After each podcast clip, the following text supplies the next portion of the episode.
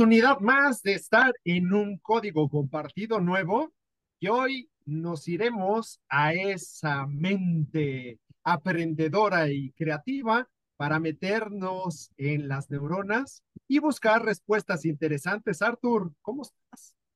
Muy bien, muy bien. Y me encanta que hoy vamos a platicar de cómo reinventarnos, cómo reinventarnos pero desde esta perspectiva del aprendizaje, incluso del desaprendizaje también diría yo, ¿no? Y me gustaría comenzar con un dato que me parece bien interesante, en donde este dato dice que los jóvenes que terminan este año sus estudios tendrán que reciclarse entre 10 y 14 veces en su vida laboral, lo cual pues, les exige una capacidad de aprendizaje muy, pero muy amplia. ¿Cómo escuchas esto, Quique? La verdad a mi padre, porque yo siempre desde que estudié, desde muy pequeño, decía, ay, como que dedicarme solo a una cosa, cuando te preguntaban qué quieres ser de grande, no sé si a ti te pasaba, Artur, que respondías muchas cosas. O sea, si, si regresamos a nuestra infancia, queríamos ser muchas cosas. Sí, pueden decir, ay, es que todo lo vemos en juego, pero, pero tenemos esa curiosidad y esas ganas. Y creo que pues esto es fundamental para poder ir aprendiendo en la vida no perder la pasión de, lo que es aprender. En mi caso, por ejemplo, pues sí me costó mucho trabajo porque yo recuerdo la escuela como algo rígido, disciplina, había cosas que se me complicaban. De pronto sí, reconozco que leer inclusive me daba flojera, porque pues no es posible que a lo mejor vas en un primero de secundaria y, tienes 14, 13 años, no lo sé, y, y, te dejan leer un libro no sé, La Guerra y la Paz de Dostoyevsky. Dices, no, no puede ser, y me lo tengo que aventar en una semana, o sea, no hay manera. Entonces, creo que esta parte del aprendizaje tiene que ver mucho con el gusto, con, con aprender desde la curiosidad, como cuando somos pequeños, que todo nos genera curiosidad y ahí vamos indagando, investigando. Somos investigadorcitos e investigadorcitas de naturaleza y me encanta esta mirada, me, me, entusiasma esta mirada en donde eh, no casarnos con una sola profesión, con, una, con un solo oficio, sino poder hablar de varios. Y justamente esto, ¿no? ¿Cómo, ¿Cómo te va encuadrando la sociedad para que elijas solo una cosa? Y la verdad es que deberías de poder elegir las que se te antojen, ¿no? Si son cinco, son cinco, si son quince, son quince. Pero bueno, creo que ahora estamos ante la posibilidad de podernos estar reinventando constantemente, ¿no? Eh, tenemos que estar cambiando de, de, profesión, de verdad. Yo, yo ahí es donde empiezo a dudar mucho de estudiar una maestría, de estudiar una carrera que te lleva, que te toma tanto tiempo, pero ahora creo que ahora tenemos que ser más ágiles y tomando esta, este concepto del que hablamos en nuestro episodio anterior de agilidad, pues tenemos que ser más ágiles para poder movernos cómodamente en un ambiente en donde podemos estar cambiando de ser coach, quizá ser este mago, eh, y de ser mago quizás a ser cocinero, y de ser cocinero quizás a ser este modelo, no sé, o sea, se me ocurre, que se te ocurra cualquier cosa y creo que ahí también está la magia. Es que tenemos muchas habilidades, gustos. Por ejemplo, cuando te dicen, oye, ¿cuál es tu pasión? Pues es que tengo muchas, no solo tengo una. Entonces, ¿por qué encasillarnos e, e, en una sola? Hay un, un autor, bueno, que además es, me encanta uno de sus títulos, sociólogo, pero en estos varios que, que como comentas, Arthur, futurista o futurólogo, ¿no? Y él es Alvin Toffler, y una de las cosas que mencionaba y que me parece valiosísima, decía que los analfabetos del siglo XXI no serán aquellos que no sepan leer y escribir, sino aquellos que no puedan aprender, desaprender y reaprender. Entonces, creo que este es parte del ingrediente y, en esto que comentas, porque luego estamos casados, no es que el proceso tiene que ser este y no hay de otra. No, hay diferentes maneras. Lo importante es qué me abona y cómo le abono a pues, las diferentes actividades que, que yo voy a hacer y que sí, en un punto, pues me resulten productivas y llevémoslo a una cuestión, por ejemplo, económica, que me reditúen en algo significativamente eh, importante para lo que necesito. Sí, sin duda. Y, y, esto, déjame llevarlo a la empresa. las grandes empresas, de verdad, sienten fascinación por, por los que llaman los nomads, ¿no? Que son aquellas personas que pasan con facilidad de un conocimiento a otro.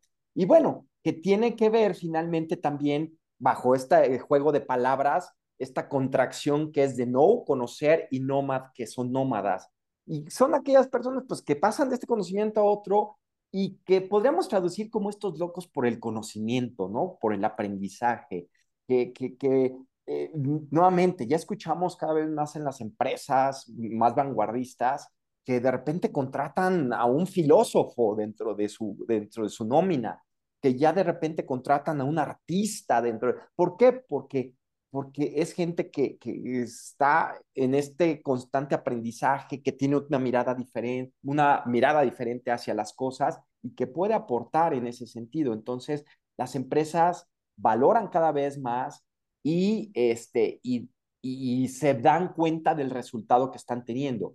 Un ejemplo de esto, pues, es este, el director ejecutivo de Google, Eric Smith, bueno, el que fue director ejecutivo de Google y que ahora es el presidente de Wikipedia, dice que la estrategia de reclutamiento de Google, pues, era, es contratar pues, grandes aprendices versátiles que se estén moviendo de diferentes disciplinas. Wow.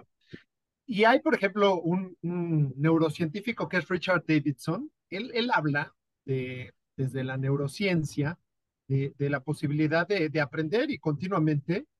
Y dice que una de las cosas que, que tienen que ser básicas para el aprendizaje es cultivar el bienestar tiene una, una cuestión que se llama el kindfulness, ¿no?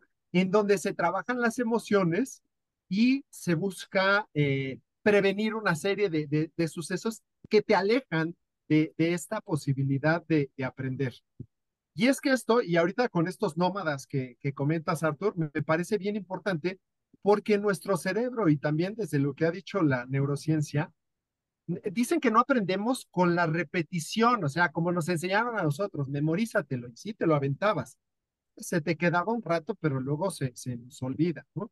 Sino que la información se va a consolidar realmente y se va a volver algo significativo para nosotros desde el hacer, movernos, crearnos, emocionarnos, vivir lo que estamos haciendo.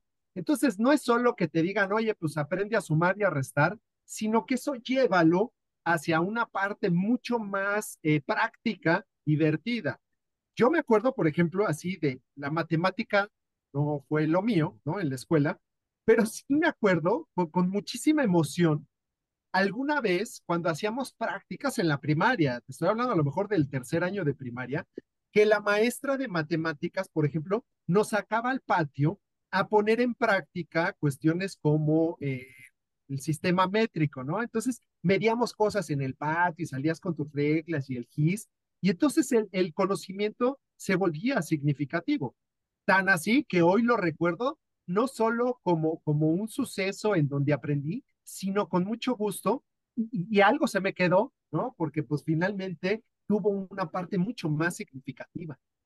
Sí, y me, me llevas a mi infancia también, donde justamente me enseñaron a el no aprender a memorizar, que eso fue lo triste del asunto. Entonces, me doy cuenta que muchas veces me cuesta trabajo aprender a aprender, porque fui instruido a memorizar cosas, a aprender, y así estudiaba, la verdad es que estudiaba me, tratando de memorizar, este, de guardarme, de que se me da, quedara grabada justamente las palabras, todo eso, y me doy cuenta de que como no me enseñaron a aprender, creo que me cuesta mucho trabajo partir de, de un concepto solamente, como que siento que me falta eh, eh, más elementos ahí para poder, para poder eh, eh decir algo, una idea. Pues, tú lo sabes, incluso para, para este tipo de podcast, pues me, apoyo más en información que tú, que a lo mejor te apoyas más en ciertas ideas, ¿no? Entonces, desde ahí ves la importancia de que te enseñen a aprender y a desaprender también.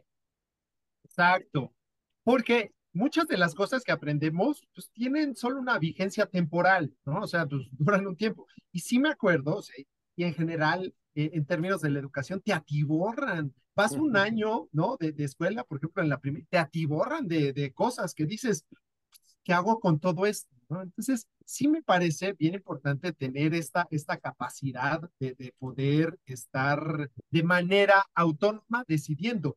Y este es un concepto muy actual que se llama el learnability, que como muchos de esos conceptos en inglés no tienen una definición textual porque el concepto abarca muchas cosas, sí, sería la, habilidad de aprender, pero tiene que ver mucho con, con esta eh, decisión personal de estar continuamente en formación, eh, buscando aquello que me ayude a crecer, no solamente para mi trabajo, sino como persona. Y entonces, desde mi propia eh, autonomía, decido meterme quizás a un curso, eh, piénsalo, de pintura, pero además también quiero eh, estudiar algo que tenga que ver con liderazgo, que es a lo que me dedico, pero luego ya entré a una cuestión, por ejemplo, de música que me pareció interesante. Y esta, este learnability sí está muy enfocado a eh, pues tener un impacto muy favorable en tu trabajo, ¿no? Que te ayude a crecer, pero yo también lo veo como esta cuestión personal. ¿Cómo puedo crecer como ser humano y encontrar aquellas cuestiones que me hagan sentir eh, bien? Y es que resulta que sí, nuestro cerebro está hecho para aprender, desaprender, reaprender. Estamos así, somos, somos esa, esa maravilla eh, como cerebro. Sí, y bueno, pues con estas investigaciones desde la neurociencia de que todavía a edades ya este, pues de nuestra vejez y eso podemos seguir generando nuevas conexiones a niveles neurológicos, pues nos llevan a esta posibilidad, ¿no? De, de, de, de eso, eso que aprendí, que llevo haciendo desde hace mucho tiempo, lo puedo cambiar, cambiando esos hábitos, poniéndolo en práctica, este, eso sí, practicando, practicando y practicando, pero pero al final podemos hacer, generar nuevas conexiones cerebrales que nos llevan a nuevos aprendizajes, a nuevas maneras de hacer las cosas, y eso me parece fundamental. Entonces, este learnability del que hablas, pues me parece una competencia clave, porque además está muy ligada pues a la innovación. Y si queremos potenciar la innovación y el emprendimiento, pues tenemos que apostar por por potenciar esto, ¿no? Por potenciar una cultura de aprendizaje continuo desde de, la organización, ¿no? Y ya, y ya lo venía diciendo Peter Senge, ¿no? Este, en la quinta disciplina, la importancia de las organizaciones que aprenden, este, o sea, ya se venía impulsando todo esto. Y, creo que, bueno, pues hoy estamos en la oportunidad de eh, llevar esto a cabo, porque la memorización, por ejemplo, pues ya no es necesaria, la información está ahí, no, no requerimos ser una enciclopedia andante, te metes a, a, la web y encuentras la información. Lo importante es cómo trasladamos esa información a algo útil. Y en este sentido, algunas de las llaves que me parecen importantes para lograr aprender y poder eh, Desaprender y reaprender, primero que nada, es eh, valorar el fracaso. Entender que pues nos encontramos en un experimento, ¿no? Y entonces, bueno, ver el fracaso como una oportunidad de aprendizaje. Sin duda nos vamos a equivocar en la vida. El tema es no solamente tirarnos al piso y decir, pero ¿cómo me pudo pasar esto y cómo me equivoqué? Está bien, te puedes tirar al piso, saca la emoción y después, ¿qué saco de todo esto? ¿Cuál es la información valiosa que está ahí? ¿De qué me doy cuenta? ¿No? Porque finalmente e, esta parte del fracaso, del error, pues es algo que nos puede impulsar.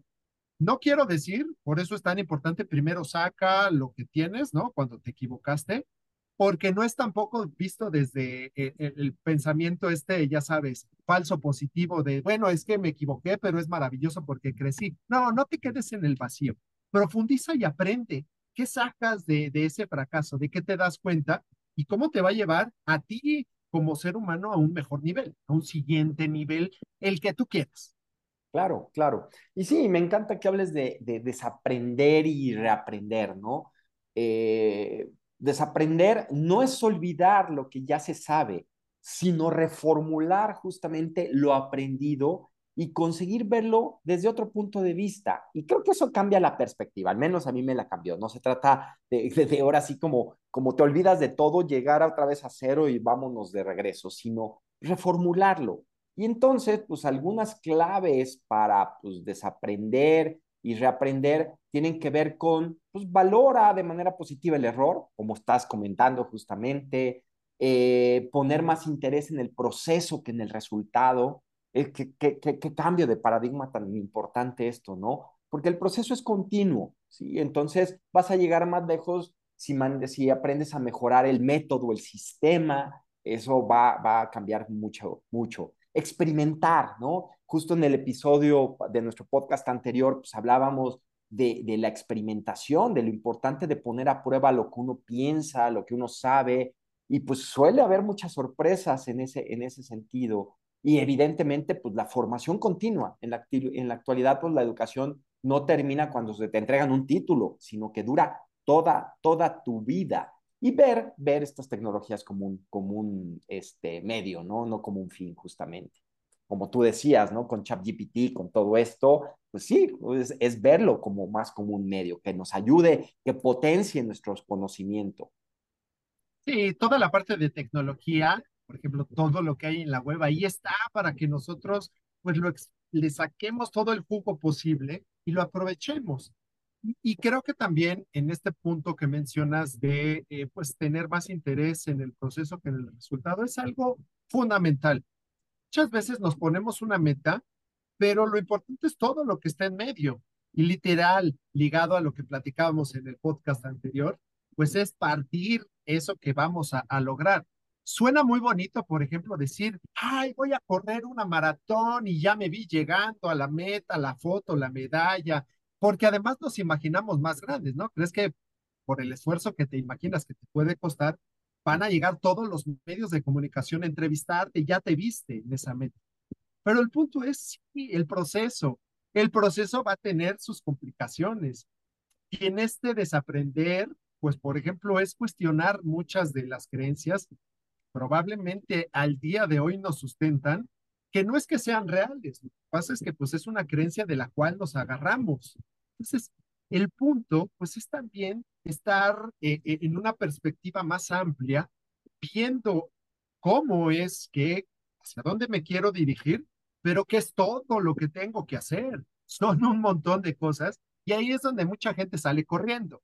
Pero, pues es paso a pasito, es, empieza por un artículo, por un libro, por un video. Además, hay muchísimas fuentes hoy y, eso regresando, por ejemplo, a lo que a mí me sucedía de pequeño, es como que te limitaba, ¿no? Las fuentes que, que pues, te decían en aquellos momentos, cuando no existía la Internet y, y, los más jóvenes que nos escuchen, sí, hubo un tiempo que no existía la web y sacábamos la información de enciclopedias y de libros.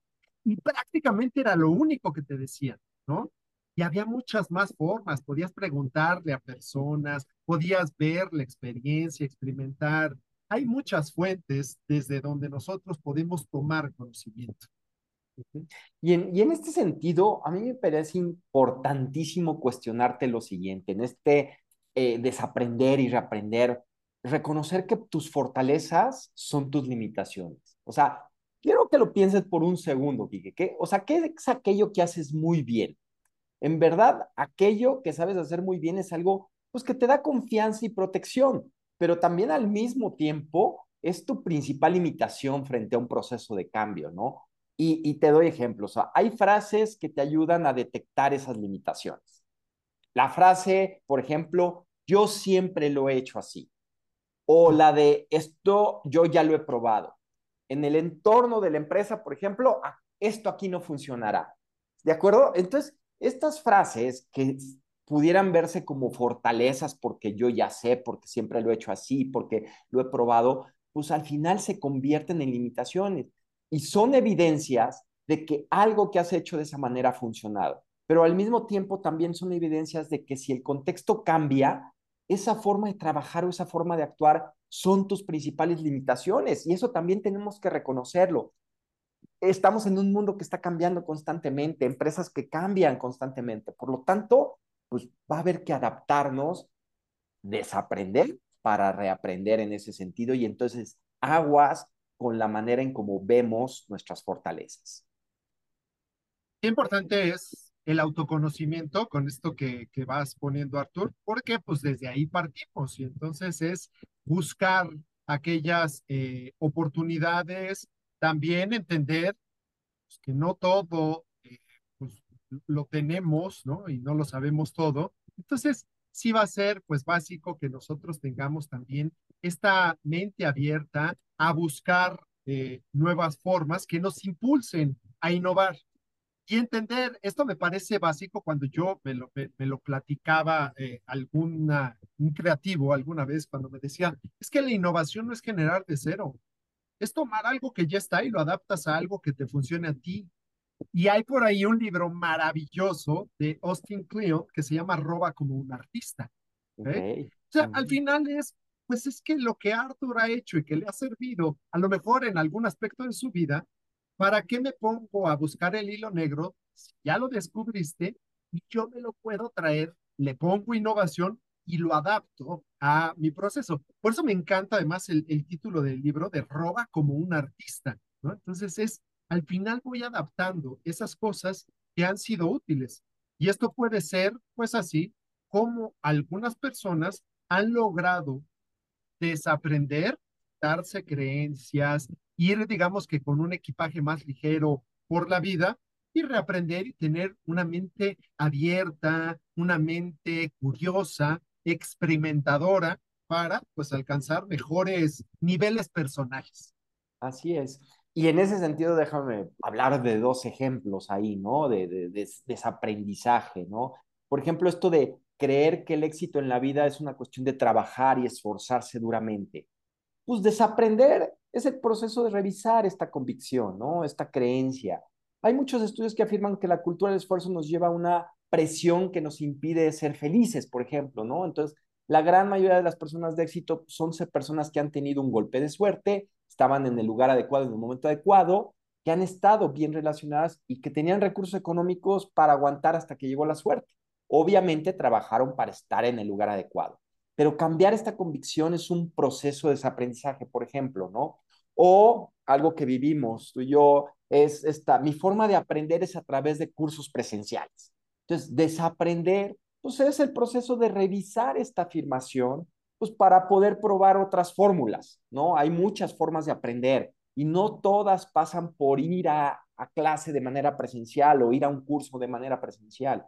Aprender, pues es un proceso de procesar y resumir la información que recibes y compartirla. Entonces, aprender es un trabajo de conectar todas estas fuentes, darles un, un sentido para ser comprendidas. Entonces, pues desaprender. El proceso de aprender es una revisión pues del método, de las convicciones que tenemos. Entonces, hay dos ejemplos claros de lo que significa este desaprender para reaprender.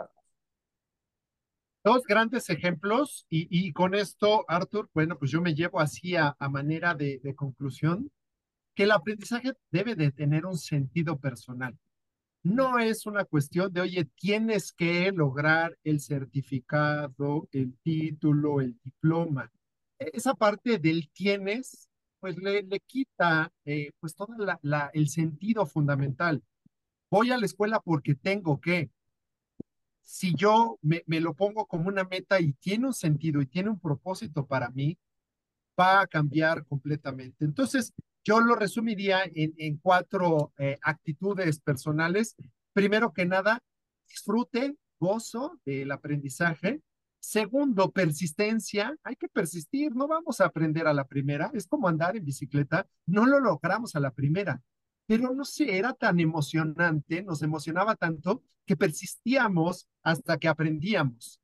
Después viene la parte de transformación. Una vez que ya aprendí eso, pues transformar también, abrir la mente hacia otras nuevas formas. Y un cuarto punto, pues tiene que ver con el agradecimiento real y sentido de, oye, agradezco esta posibilidad de aprender, de conocerme, de, de retarme y de haber logrado esto que me propuse.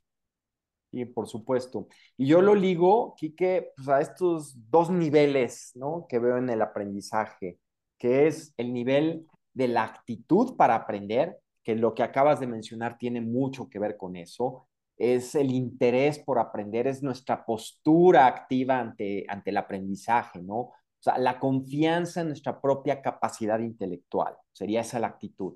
Y por otro lado, la aptitud, que ya tiene que ver, pues, con eh, la educación de nuestras estructuras neurológicas, ¿no? aprovechar su plasticidad pues, para hacerlas más o menos capaces de aprender. Entonces, creo que esto se vuelve bien, bien importante, ¿no? Trabajarlos, darnos cuenta, pues, que los prejuicios, pues, impiden que aprendamos, etcétera, e ir trabajando desde estos dos niveles, de actitud y de aptitud, sin duda. Pues, dos niveles básicos, Artur, que me parecen maravillosos. Y bueno, pues yo me, me llevo en este sentido y, cierro este, esta oportunidad. Gracias, Artur, por, por el aprendizaje compartido. Eh, Sir Ken Robinson, que se dedicó a, la parte de, aprendizaje, de buscar nuevas maneras para aprender. Por ahí les recomiendo, métanse a YouTube y vean sus pláticas, a mí me encanta. Sir Ken Robinson, y él decía que cuando tú eres capaz de prender la chispa de curiosidad en una niña o en un niño, lo más seguro es que van a aprender sin mucha ayuda. Entonces es mantener nuestra llama, nuestra chispita de la curiosidad encendida y creo que ese es un factor fundamental para desaprender y reaprender. Así es que Arthur, gracias por este código compartido. Un gusto y un abrazo. Muchísimas gracias a ti, Quique, y gracias por acompañarme en este viaje en donde la idea es ver cómo nos reinventamos constantemente. Esa es la realidad. Y bueno, Recuerda, si te gustó este episodio, si fue de valor para ti, de verdad compártelo con otras personas para que podamos llegar a más personas con, estos, con estas reflexiones, con estos comentarios eh, y nos veamos enriquecidos en, la, en nuestra comunidad. Síguenos en nuestras redes sociales, en Instagram, arroba iqua.l, en Facebook, en Equal, eh, y si quieres explorar ahí lo que hacemos y demás, pues puedes entrar a nuestra página equal.pro. Y pues un gustazo y que estén muy bien. Un fuerte abrazo.